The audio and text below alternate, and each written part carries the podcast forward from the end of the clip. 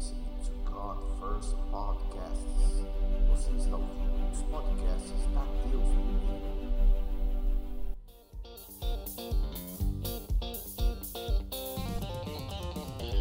Generation que a gente começou, mas também para toda a igreja. Eu me foquei quando eu estava preparando essa mensagem em vocês, mas eu sei que isso é para todo mundo, porque a liderança, toda liderança produz um som. Toda liderança produz um som. Eu não sei se você entende isso, é claro, eu estou falando de uma forma simbólica, mas o som do avivamento da igreja é para todos. E o som que essa liderança vai propagar e fazer outros ouvirem é um som que vai sair de vocês e através de vocês. Eu quero que você, igreja que está aqui, reflita nisso, recebendo essa palavra. Essa palavra é para a igreja. E a igreja também não é só essa igreja, a igreja é a igreja do Senhor Jesus Cristo. Então você que está aqui hoje pela primeira vez, talvez você e é bem-vindo, muito bem-vindo, né? Mas todos nós temos um caminho para seguir. E eu quero que você entenda isso. Sabe, se a gente olhar para aquilo que marcou o nosso crescimento, eu sou mais antigo aqui, talvez, e eu me lembro ainda dos anos 60, fazer o quê? Eu me lembro dos anos 60. Eu me lembro, eu cresci com Roberto Carlos cantando. Eu, eu conheço todas as músicas do Roberto Carlos. Não sei decor e não sei cantar, mas se você colocar, eu sei que é dele. Por quê? Porque eu cresci com aquele som. Eu cresci sendo marcado por aquela geração. Lá nos Estados Unidos, na mesma época, começava, dava-se início ao rock and roll. Eu sou dessa época também. Aqui no Brasil, houve também, nos anos 60, um grande avivamento das pregações dos evangelistas internacionais. Eu sou dessa época também e eu me aproveitei dessa época. Então, assim como o mundo tinha um som, a igreja também tem o seu som. E esse paralelo nunca vai deixar de existir. Toda verdade é paralela. Repete comigo: toda verdade é paralela. Por mais que o inimigo queira crescer, por mais que o inimigo queira se sobressair, a palavra de Deus também se sobressai. Ela é maior, porque maior é aquele que está em nós do que aquele que está no mundo. Está entendendo? Existe algo na nossa vida que vai fazer e ecoar dependendo de quem nós seguimos, de quem com quem nós andamos. Nos anos 70, por exemplo, aqui já começa a bater nas costas de vocês, né? Vocês são da época do lá de Liverpool, né? Ou o finalzinho do Liverpool. Nos anos 70 foi quando aquele timinho lá, né, parou de cantar. The Beatles. Anos 70. Eles fizeram um som, eles marcaram uma época que marca até hoje. Quem gosta de ouvir, quem gosta de escutar, né? Os Beatles. Nos anos 70, o que mais aconteceu? Quem gosta de futebol? Brasil, tricampeão. Tricampeão do mundo, anos, anos marcantes, anos dourados da nação brasileira. Anos 70, o que aconteceu? TV a cores, os mais antigos sabem disso. Eu me lembro o dia que entrou a primeira TV a cor na minha casa, para a gente assistir a Copa do Mundo. Olha só, vocês estão rindo porque vocês são muito novinhas, né? Já nasceram com celular, com cassete, com CD, essas coisas que vieram depois para estragar a terra. Michael Jackson, anos 70, foi fazer carreira solo. Começou pequenininho, porque ele era da minha idade. Se entregou as coisas erradas, já era, né? Mas Michael Jackson é de, eu não vou falar o ano que eu nasci, porque vocês vão descobrir que eu sou de 58. Então, mas são essas coisas que marcam a nossa vida. Você líder tem uma função, você líder tem um objetivo de marcar a sua época. Você que é filho de Deus tem um propósito de marcar e deixar um legado para a sua inteira trajetória na terra. Nós temos que valorizar isso. Eu falei dos anos 70, mas e nos anos 80? Começou a fazer assim, né? Nos anos 70, do, da, da turma lá de, de Nova York, do rock and roll e tudo. Daí chega nos anos 80 a resposta do som HIV. Não foi? Resposta de uma semeadura, de uma plantação de coisas que estavam longe dos princípios de Deus. Olha só como as coisas estão linkadas. Então, nós, nós entramos na nossa era já, eu vou pular aqui para não, não entrar muito na, na, área de vocês, né? E a gente passar mais rápido, mas nos anos 2000, nós já entramos a todo vapor. Nós entramos tão rápido A coisa está indo tão rápido que a gente já está em 2020. Parece que foi ontem quando você mudou de século, na é verdade? Nós temos aqui a maioria das pessoas, pessoas de, de outro século. Quem é de outro século, levanta a mão aqui. Não, não fique inibido, porque a maioria de nós. Vai dizer que você não é. Você nasceu em 2000 e quanto? Hã? Ah, 90. Então levanta sua mão, velho. Você também é do outro século, né? Mas, gente, a verdade é que esses anos marcam a gente. Anos 90, anos 90 eu, eu, pulei, né? Mas marcou muito a minha vida. Marcou muito a minha vida. Eu já compartilhei pra, com vocês aqui. Foi o ano que eu voltei para o Brasil. Eu, um dia eu estava sentado em 94 é, na minha casa assistindo uma corrida. Ayrton Senna numa curva faleceu. Marcou a nação brasileira. O som do Ayrton Senna, do carro dele, das mensagens que o locutor dava, marcou a vida de muitas pessoas. Marcou a vida. Aquele dia que ele morreu marcou a minha vida. Foi a primeira vez que eu estava jogando bola com os garotos e eles falaram assim: tio, passa a bola. Quando falou tio, marcou a minha vida. Primeira vez que um garoto me chama de tio. Eu fui marcá-lo e falei, cheguei bem pertinho e falei assim: a próxima vez que você me chamar de tio, você vai levar uma falta. Entendeu? Coisas que acontecem na vida. Mas você chega nessa época, você chega, de, é, entra em 2020 com um outro som o som muitas vezes do temor, o som do medo, o som do coronavírus, o som da, do cuidado que você tem, o som da asepsia, de você saber que você precisa ser cuidado por isso, ter cuidado para não, não pegar infecções. Se você quer saber, a asepsia, essa limpeza que nós precisamos ter todos os dias com o nosso corpo, com a nossa pele, só foi descoberto medicinalmente há 200 anos. Quando a Bíblia já falava há 3.600 anos sobre isso mas cientificamente 200 anos atrás. Então, tem sempre alguém trabalhando para que as coisas mudem. E eu confio, nós confiamos, eu sei que Deus confia em nós para mudar a nossa geração e fazermos a diferença. E vocês estão aqui para isso. O que aconteceu em Atos 1, por exemplo? Eu preguei sobre isso outro dia. Mas existem três façanhas, três pontos aqui que eu quero, iniciando essa palavra, falar com vocês. A primeira coisa que aconteceu em Atos 1, eles estavam em unidade. E nós estamos em unidade. Eles estavam empenhados em unidade, reunidos com um só objetivo. Eles buscavam ali a presença do Espírito Santo. E eles não buscavam somente a presença do Espírito Santo, eles buscavam a experiência com o Espírito Santo.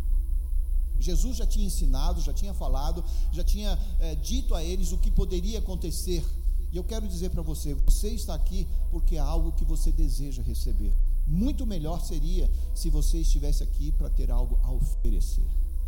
Claro que nós viemos para receber alguma coisa de Deus, mas melhor e mais fundamentado nós estaríamos, todos estariam, se nós chegássemos aqui apenas para oferecer o nosso sacrifício de louvor e adoração a Deus.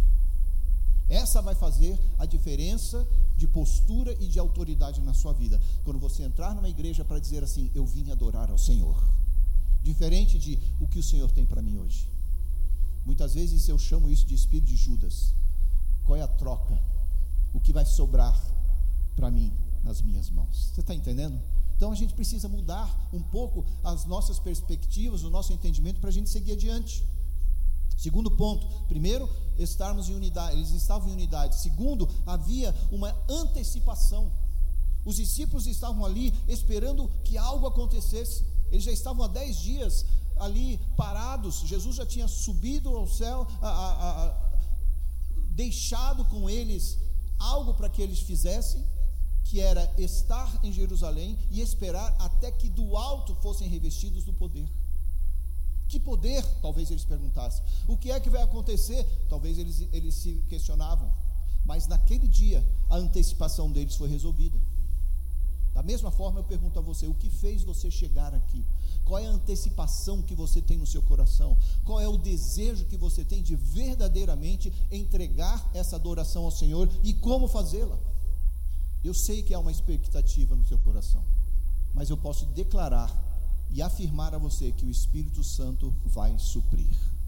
O Espírito Santo vai suprir. vai suprir o seu, a sua expectativa de cura, vai suprir a sua expectativa de correção, vai suprir a sua expectativa de finanças, vai suprir a sua expectativa de um relacionamento, de uma adoração sincera. Tudo isso a gente só vai ter enquanto nós tivermos essa grande antecipação e expectativa daquilo que o Espírito Santo pode fazer com a gente e através da gente. O terceiro ponto é a participação. Hoje, quando nós estamos adorando ao Senhor, você pode ver isso. A participação de todos em adorar a Deus. Isso acontecia lá no tempo da sala de oração, quando o Espírito desceu sobre aquelas pessoas, aqueles discípulos que ainda estavam iniciando na igreja primitiva. Tinham estado, fizeram ali o seu mestrado né, com Jesus Cristo, agora eles estavam sendo empurrados para seguirem adiante na vida deles e no ministério deles. Uma coisa é vocês andarem com a gente, nós pastores. A outra coisa é quando ninguém estiver por perto. Jesus saiu, mas a presença de Jesus ficou através do Espírito Santo. E é isso que você tem que ter certeza na sua vida. É isso que você precisa saber.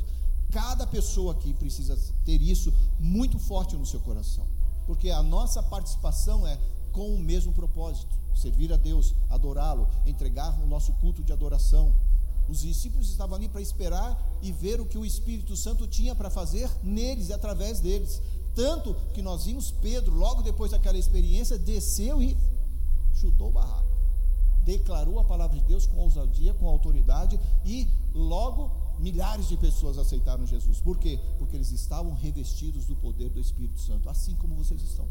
Assim como você está. Se você leva uma vida digna, uma, uma vida santificada, você está re, é, revestido com o Espírito Santo.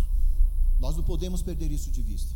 Mas eu quero dizer para você que você tem essa autoridade, não somente para ajudar um ou outro, mas para transformar a sua atmosfera, o seu meio ambiente. É você quem traduz isso às pessoas que estão em dúvidas. É você que reflete isso às pessoas que estão em trevas. É você que vai fazer a luz de Cristo brilhar. Eu falo isso porque dentro das igrejas nós temos muitos crentes descrentes. Presta atenção no que eu estou falando. Nós, dentro da igreja nós temos muitos crentes, três pontinhos, descrentes. As pessoas que às vezes seguram suas Bíblias, ou às vezes as pessoas só têm no seu celular, não importa, mas tem a Bíblia Sagrada. Se alguém perguntar, ela vai a alguma igreja. Se alguém apertar mesmo, ela diz que é crente. Mas muitos são descrentes. O que eu preciso e o que você precisa ter e o que você precisa demonstrar é que você é crente, três pontinhos, crente de verdade. E quando isso acontece? Quando esse Espírito Santo que está em você, ele é refletido de uma forma natural, sobrenatural, tranquila, e a pessoa vai sentir essa diferença e ela vai ser transformada só em estar ao seu lado. Eu queria que você imaginasse comigo aqui. Essa semana eu estava conversando com uma pessoa e eu usei esse paralelo e eu vou usar aqui agora também.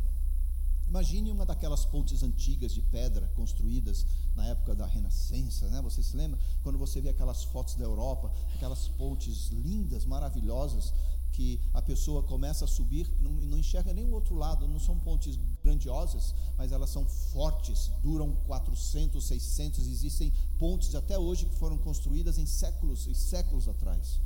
Por que elas sobrevivem? Porque elas foram muito bem ah, fundamentadas. Então, quero que você imagine essa ponte. Tá? Se você olhar para a sua vida, onde você está nessa ponte? Onde você está nessa ponte? Você pode dizer, eu estou no início dela. Você pode dizer, eu estou subindo. Você pode dizer, eu já estou descendo, correndo a todo vapor. Eu não sei onde você está, não estou aqui para julgar onde você está. Eu estou aqui para fazer você refletir e pensar. Tá bom? Para desafiar você a se conhecer ainda mais. Se eu pergunto a você, quem é você? Quem é você? Segundo, se eu perguntasse novamente, quem é você? Eu vou perguntar mais uma vez, quem é você? Você já tem uma resposta você já tem duas respostas, você já tem a terceira resposta. Mas vamos supor que a sua resposta foi: Quem é você? Ah, eu sou um homem. Quem é você? Ah, eu sou um advogado. Ah, quem é você? Eu sou uma professora. Três respostas diferentes. Agora eu pergunto: onde você está nessa ponte com essa resposta? Diferente de se você tivesse falado, eu sou filho de Deus, na primeira resposta. Esse é um entendimento que você precisa buscar, porque ou Deus é primeiro na sua vida, ou Deus vai estar em terceiro, quarto, quinto, sexto, sétimo, dentro de todas as coisas que você é ou está. Eu preciso ter certeza de quem eu sou em Cristo. A Bíblia diz que eu sou nova criatura em Cristo. A Bíblia diz que eu sou, é, mesmo sendo fraco, Deus vai me fortalecer. Onde você está? Ah, pastor, eu estou no início. Será que você está no início dela?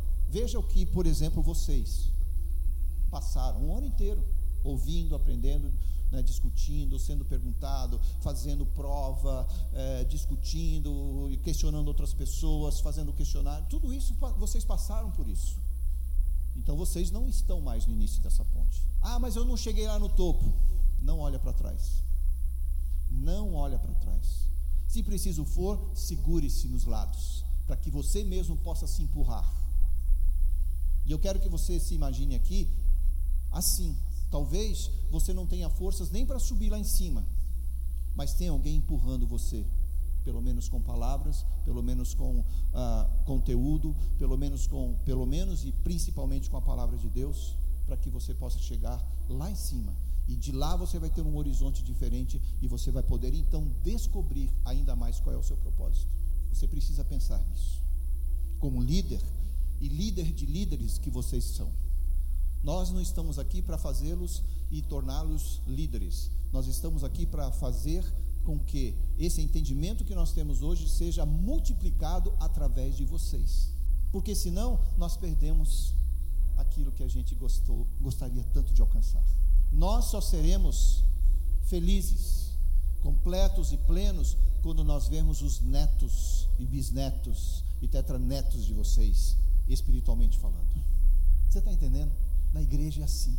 Você tem essa, é, é, tem que ter esse entendimento para você chegar lá. A, a, a, ponte pode ser curva, é uma, tem uma subida inicial. Você pode não ver o outro lado, pode não, tudo bem. Pode ser uma subida difícil, tudo bem. Mas no meio do caminho alguma coisa pode mudar.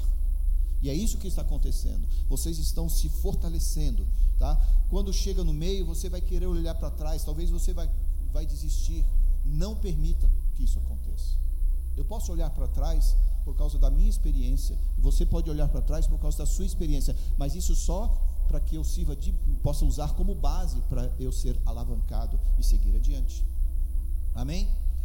E o caminho, uma vez que você tem um entendimento mais fácil, vai ser leve. Jesus Cristo disse lá em Mateus 11:30, porque o meu jugo é suave e o meu fardo é leve. O meu jugo é suave e o meu fardo é leve. Jugo é aquela canga, né, que colocava em cima do boi.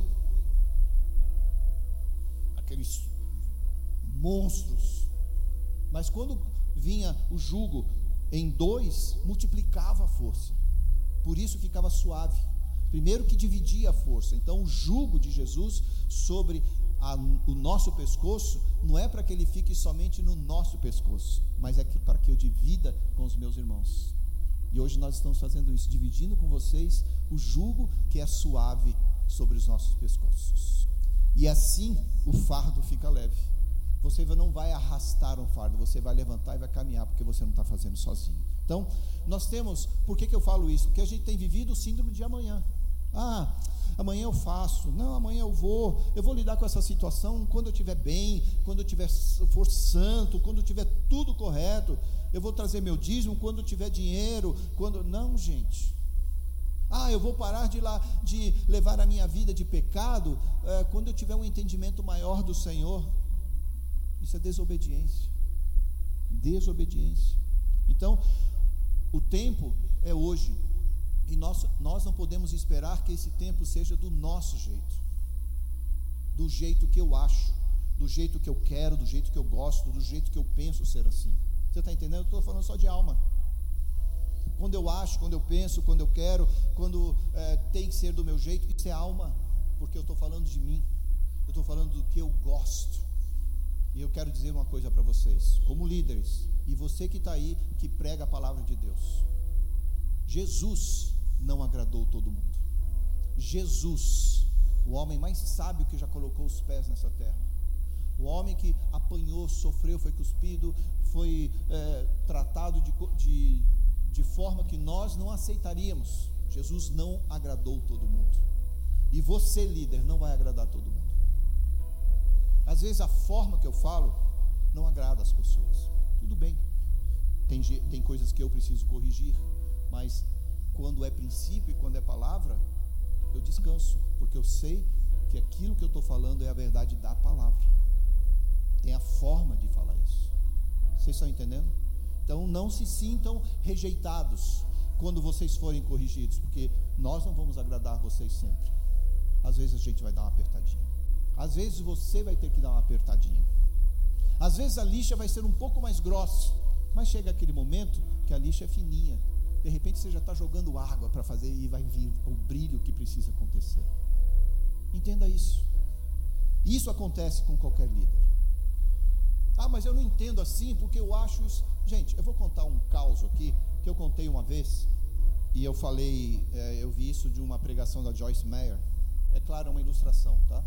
Não é verdade. Passando na rua tinha a loja da mulher. No primeiro andar, a loja só podia entrar mulher ali. Tá? E a única regra era: uma vez que você subisse para o próximo andar, você não podia retornar.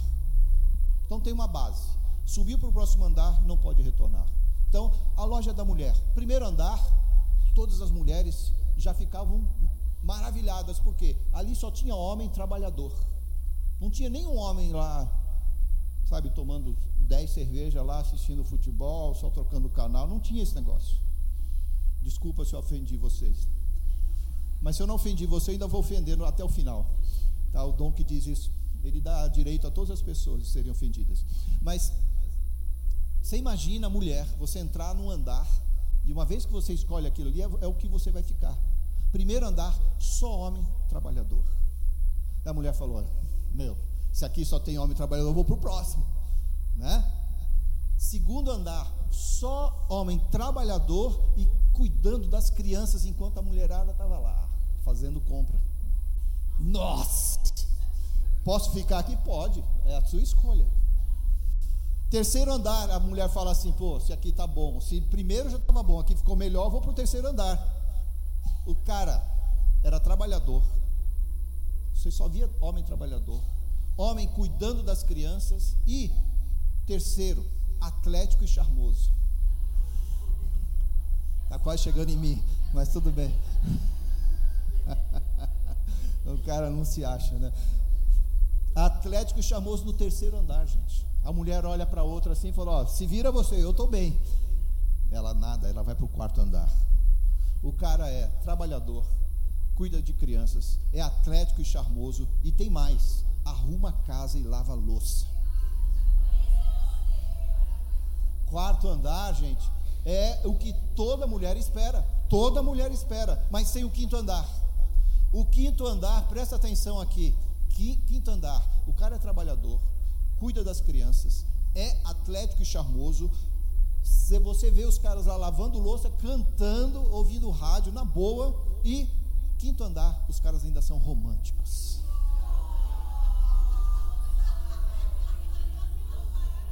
Sexto andar, quem quer ir para o sexto andar aqui? Olha lá, sexto andar. Sexto andar, tem uma placa dizendo assim: você é visitante 31.698. Não há homens aqui. Moral da história: impossível agradar todas as mulheres. Daí a mulher sai dali e vê loja de homens, loja dos homens. Única regra: ao subir um andar é proibido retornar. Quer dizer, a mesma regra da loja das mulheres. O homem não sabe de nada, entra lá, primeiro andar. Mulher que ama ficar junto com o marido. O cara fala: Meu, estou no céu.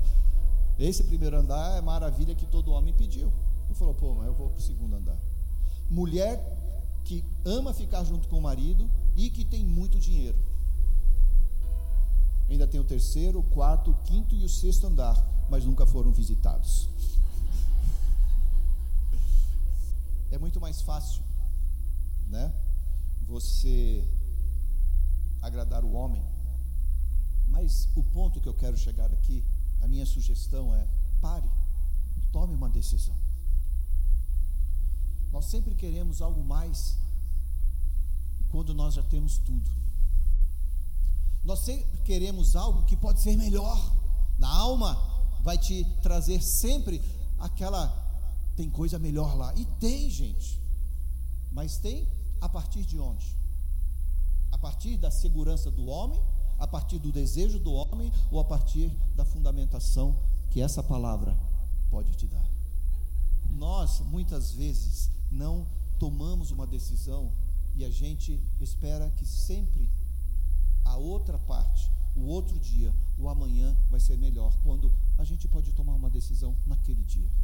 A gente pode tomar uma decisão naquela hora. E o que eu quero dizer com isso, jogando essa palavra de volta para Atos 1, é que o avivamento está em você. A palavra de Deus está em você. Melhor do que ir a um lugar, melhor do que ir a centenas de conferências, melhor do que ir a centenas de avivamentos, é você desfrutar da presença de Deus onde você está, onde Deus colocou e estabeleceu você. Eu estou te falando isso porque eu estou na igreja há muitos anos. Há muitos anos eu estou na igreja. Ontem eu estava conversando com Deus, batendo um papo com Ele. Falei, Senhor, eu estou há tanto tempo dentro da igreja. Eu estava colocando minhas coisas para fora lá com Ele. Mas eu descobri que eu estou há muitos anos na igreja. Aqui nós já temos muitas pessoas que estão há muitos anos na igreja. Já vi centenas de pessoas se entusiasmarem com a palavra, de viverem uma vida hum, gostosa com o Senhor, mesmo assim, nunca mudaram. Eu vi centenas de pessoas assim, em todos esses anos da minha vida. Por quê? Eu pergunto. Porque se fundamentam na alma, porque nunca se contentam com Deus dá, com o que Deus dá, porque nunca estão satisfeitas com aquilo que Deus colocou nas mãos delas para fazer porque sempre questionam, porque sempre tem algo mais. E assim Deus não pode trazer o avivamento do Espírito Santo.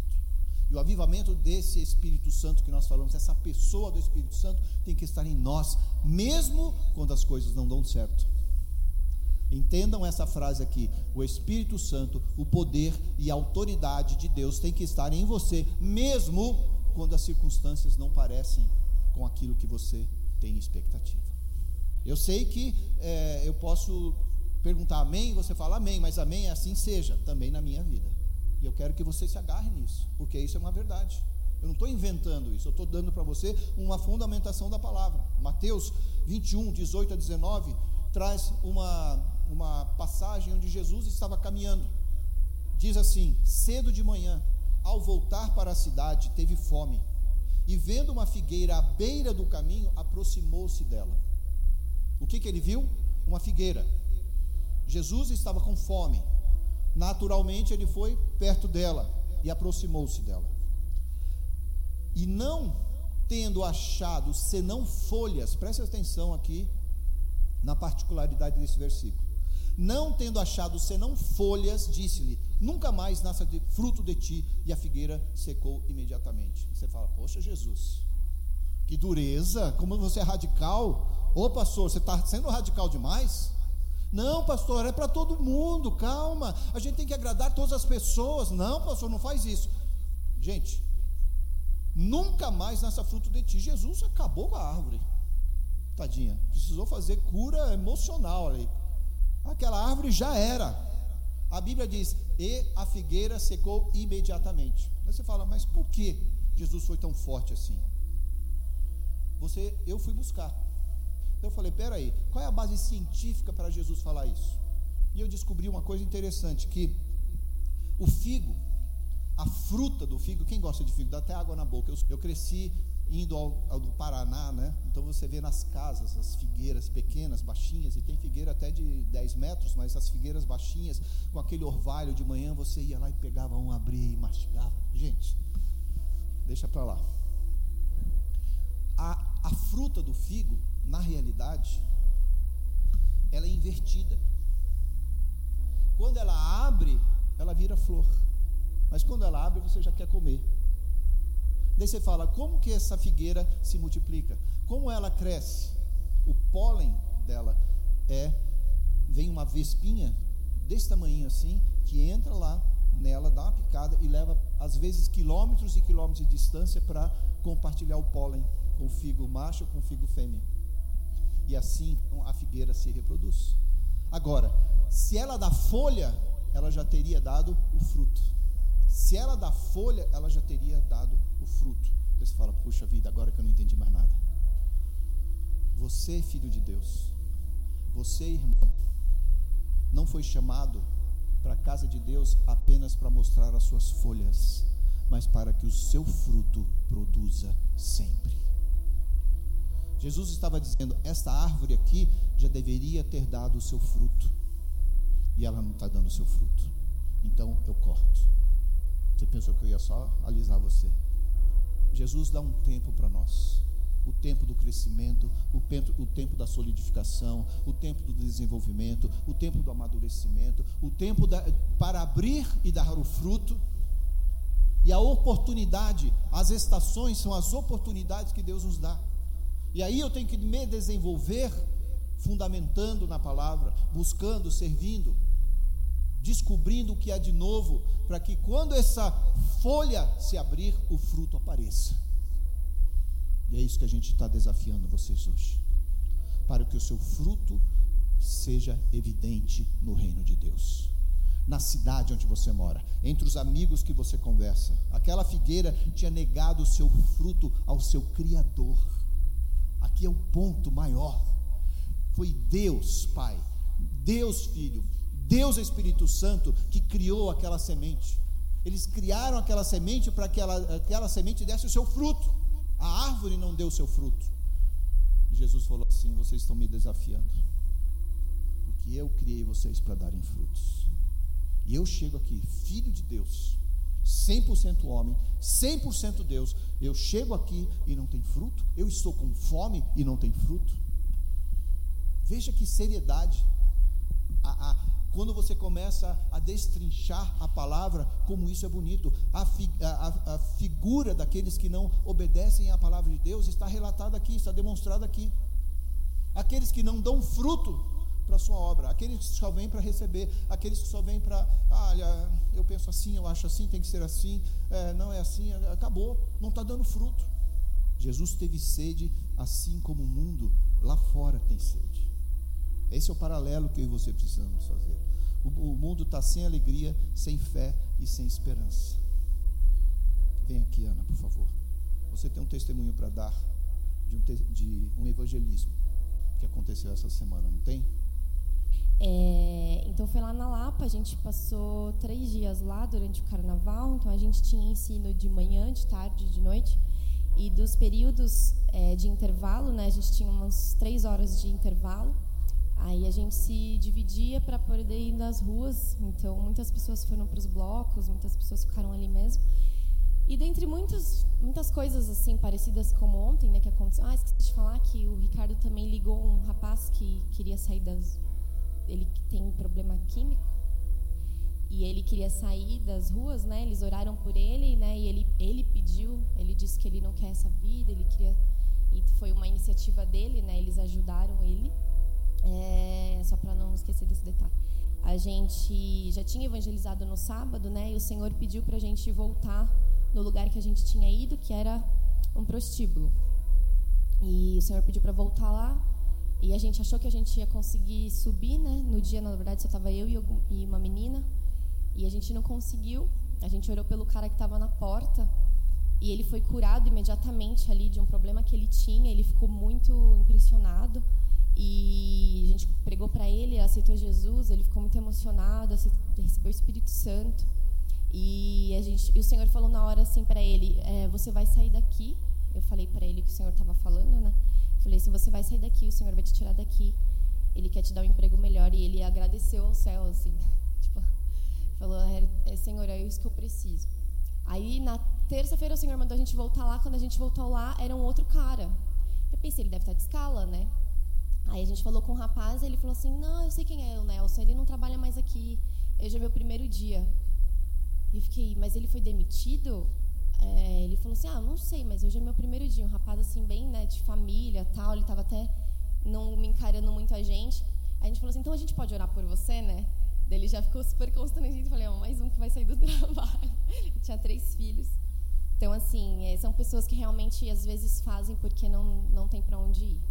E aí eu falei, eu fiquei confusa, porque de manhã o Senhor falou que nós íamos orar por algumas mulheres. E eu falei, Deus, cadê essas mulheres? Eu fiquei procurando na rua, assim, né? Porque a gente sabe os pontos que elas ficam ali na Lapa. Eu falei, cadê essas mulheres? Não tem ninguém. Quando a gente já tinha feito um monte de coisa, a gente estava voltando, indo embora. Daí tinha um outro lugar, né? Que é ali na Lapa, não sei se vocês conhecem, muitos. E tinha um rapaz sentado na porta, a gente sentiu de orar por ele. E aí apareceu ela, e nós começamos a ministrar ela. O Luiz ficou com o rapaz, e veio outra menina, e, e o outro menino que estava com a gente começou a ministrar ela. A outra menina veio e falou assim: Nossa, eu, eu me senti atraída para a porta. Eu senti que eu tinha que vir aqui. E daí a gente começou a ministrar ela. E ela estava chorando no dia, ela estava chorando muito, ela não estava conseguindo ficar ali. Ela já estava resistindo há três dias a não ir para lá. E ela foi naquele dia por sentiu obrigada por causa do dinheiro. E aí ela disse que no dia que a gente, na hora que a gente entrou lá, ela estava chorando muito lá em cima e na hora que ela desceu para a porta, que ela se conteve assim, ela desceu para a porta, nós chegamos. E nós começamos a falar com ela, então ela na hora nós oramos por ela, ela ficou emocionada, ela recebeu Jesus. É, nós perguntamos para ela até que horas que ela ia ficar lá. Ela disse que ia ficar até às sete horas. Eu falei, então nós vamos vir te buscar. A gente vai te levar para o culto e você não vai voltar mais aqui. Aí ela aceitou, ela falou, não quero mais voltar aqui. E aí o Luiz perguntou onde você mora. A gente falou, então a gente vai levar você para casa, você vai ficar com a gente, a gente vai te ajudar. E ela ficou assim muito emocionada e no dia, na, no culto, ela chorou muito. Ela, ela realmente estava sendo guiada pelo Espírito Santo, assim. E, e ela disse que na hora né, ela sentiu, ela ouviu o Espírito Santo falando com ela: é, "Você é a menina dos meus olhos agora", né? E aí na hora o Todd White estava andando orando por algumas pessoas, estava um momento de mover assim, e ele passou por nós, daí eu falei, Todd, toca nela, por favor. Daí ele pegou, tocou nela e assoprou. Daí ela disse que ela sentiu uma tontura, ela foi liberta ali, né, por algo. E ela depois ela pegou em seguida, ela ouviu a voz de Deus audível, assim, ela falou: é, "Não temas mais, porque agora eu estou contigo". E, e aí pelo milagre do Senhor nós oramos para ela ter um emprego. Daí na quinta-feira ela foi procurar um trabalho. A moça disse que não tinha mais, né, vaga. E daí ela falou assim: Eu sei que o Senhor está comigo e, e, essa vaga é minha, né? Ela falou. E daí quando ela voltou para casa, 5 horas da tarde, eles ligaram para ela, falou assim que a vaga era dela, que eles tinham uma vaga, queriam, ela está trabalhando lá. E é isso. Glória a Deus. E ela já está evangelizando. A mulher lá do poço, quando encontrou Jesus, quando encontrou Jesus, ela saiu imediatamente para fazer aquilo que Jesus quer que a gente faça. Essa é a experiência da Ana com outra pessoa. Talvez Deus chame você para outras coisas.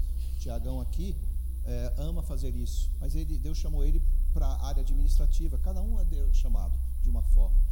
A palavra de Deus diz em Provérbios 3, 26: Porque o Senhor será a tua segurança e guardará os teus pés de serem presos. Deus vem para trazer libertação.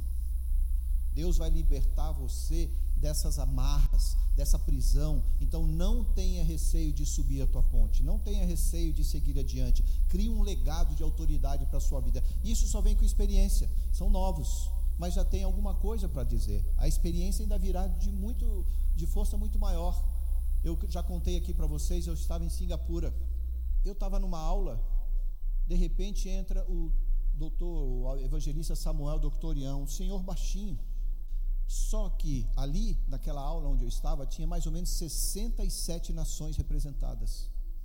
Nós estávamos com gente de todo tipo, é, e quando Samuel Doctorian botou o pé na sala, todos se levantaram. Gente, entende isso?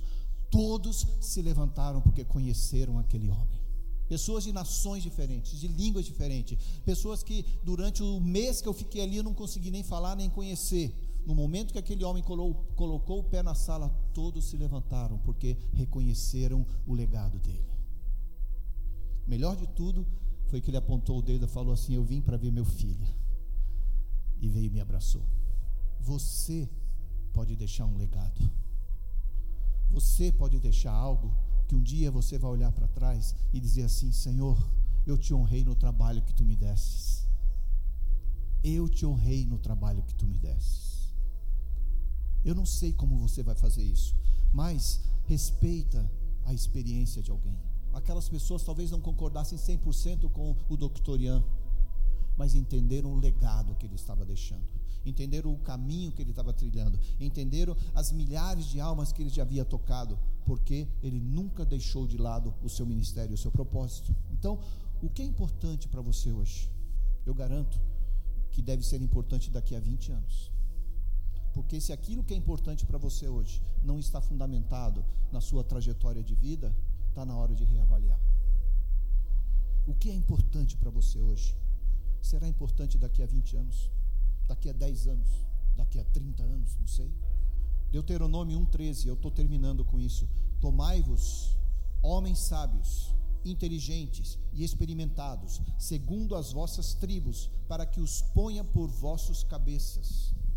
Nós não temos aqui 12 tribos, nós não somos a nação de Israel, nós não estamos trabalhando com, com ah, ah, tem que ser 12, não, mas nós estamos buscando pessoas que querem ser sábias, que busquem serem inteligentes, que busquem serem experimentados pelo caminho do Senhor, amém?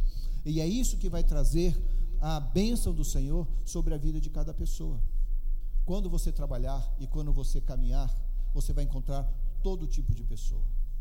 Todo tipo de pessoa. Agora, quem te odeia vai continuar odiando. A não ser que ela tenha um encontro com Cristo. Quem te critica vai continuar criticando, a não ser que ela tenha um encontro com Jesus Cristo. E quem te julga vai continuar julgando, a não ser que tenha um encontro com Jesus Cristo experimente de verdade essa vida. Então, não precisamos nos defender de coisas que muitas vezes vêm para tocar somente a nossa alma, porque no teu espírito você está sendo fundamentado de forma diferente. O mundo por aí quer ter opinião, e ele vai ter a sua opinião. E pior, o mundo quer ter opinião nas coisas de Deus. Agora, opinião nas coisas de Deus, do que falamos, do que nós estudamos e, e, e, e vivemos, se o mundo critica e não conhece, não está fundamentado na palavra. Então eu não preciso ligar para isso. Amém? Salmo 105, 18. Adiante deles enviou um homem, José, vendido como escravo, cujos pés apertaram com grilhões e a quem puseram em ferros, até cumprir-se a profecia a respeito dele e tê-lo provado a palavra do Senhor. Se nós encontramos justificativos para nos sentirmos ressentidos, se nós queremos encontrar justificativos para não seguirmos adiante, vamos olhar para José. José que foi rejeitado pelos seus irmãos, foi colocado numa, numa prisão, foi amarrado com as correntes. Aquela corrente fazia parte da alma de José. E mesmo assim, ele não se sentiu acorrentado, espiritualmente falando. Ele continuou ouvindo Deus, ele continuou seguindo adiante, ele continuou tendo visões do Senhor, sonhos e interpretando-os corretamente. Por quê? Porque ele seguiu, resolveu olhar para Cristo. Então temos que buscar ser fortes assim. As fontes que nós precisamos buscar já estão aqui confiadas a nós, porque Deus já falou e Deus nos deu o melhor exemplo. Amém? Meu conselho é: você não vai conhecer Deus pelo pregador. Preste atenção no que eu estou falando, eu vou repetir. Você não irá conhecer Deus pelo pregador. Você não irá conhecer a Deus pelos vídeos de WhatsApp que você assiste. Você não irá conhecer a Deus em conversas com amigos, por melhores e mais instrutivas que sejam, tá? Você vai ter que experimentá-lo. Deus, você vai ter que experimentá-lo. Aquele velho exemplo, se eu tivesse uma laranja aqui e abrisse para você, ou aquela tangerina, e pegasse aquele gomo, e eu digerisse aquele gomo e perguntasse para você, gostou? Você fala, como eu vou gostar se eu não estou experimentando? Você nem compartilhou comigo. Aproprie-se desse exemplo na pessoa de Jesus Cristo, no Deus e no Espírito Santo que a gente está falando aqui. Amém? Então você vai ter que experimentar, vai ter que ter experiência, mesmo quando não tiver ninguém lá com você Mais profundo ainda do que experimentá-lo é saber que vocês pode, pode experimentá-lo quando você está sozinho, quando você está só com Deus. Por quê? Porque Deus sabe exatamente onde você está. Deus sabe exatamente como você está. Deus sabe exatamente o que vai acontecer. Às vezes pode demorar um pouco. Às vezes pode demorar um pouco, mas Ele vai te atender.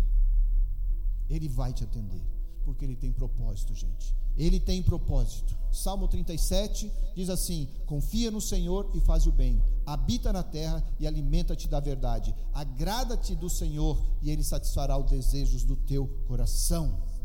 Entrega o teu caminho ao Senhor. Eu confia, agrada-te e entrega. E aí vem o quarto: descansa no Senhor e espera nele. Apocalipse 12, 11. Eles, pois, o venceram por causa do sangue do Cordeiro e por causa da palavra do testemunho que deram, e mesmo em face da morte, não amaram a própria vida. Essa é a palavra de Deus para vocês hoje. Mesmo em face da morte, não amaram a própria vida. Por quê? Porque nós não estamos aqui para cuidar somente desse templo. Nós somos o templo do Senhor. Amém? Eu quero que você se levante, que você fique com essa palavra, que você se coloque nas mãos do Senhor, que você se fortaleça naquilo que foi colocado aqui, que o conselho de Deus para você possa ser cada vez mais forte, mais abençoador. Não se esqueça, os discípulos estavam em unidade, os discípulos tinham uma expectativa e eles tinham, um, houve uma grande participação de todos os envolvidos. Estavam em unidade, tinham expectativa e havia participação de todos os envolvidos. Será que dá para a gente fazer isso no nosso dia a dia? Dá, dá, dá. Amém? Pai, no nome de Jesus, eu coloco cada uma dessas pessoas, desses que estão ouvindo a Sua palavra, mas principalmente desses que estão saboreando a Tua presença, tendo a experiência de Deus, seja nas ruas, seja dentro de casa, nas escolas, no trabalho, na canção, nos louvores, nos ministérios, onde os teus filhos tocam, que haja frutos. Nós não queremos ter folhas lindas e verdes e maravilhosas se não tivermos frutos. Nós queremos tudo que o Senhor tem para nos dar, mas nós queremos, antes de mais nada, oferecer a nossa vida em sacrifício a Ti. Ainda diante da morte, nós não valorizaremos a nossa vida. Nós queremos a tua presença em nós, no nome de Jesus. Amém? Aplauda o Senhor.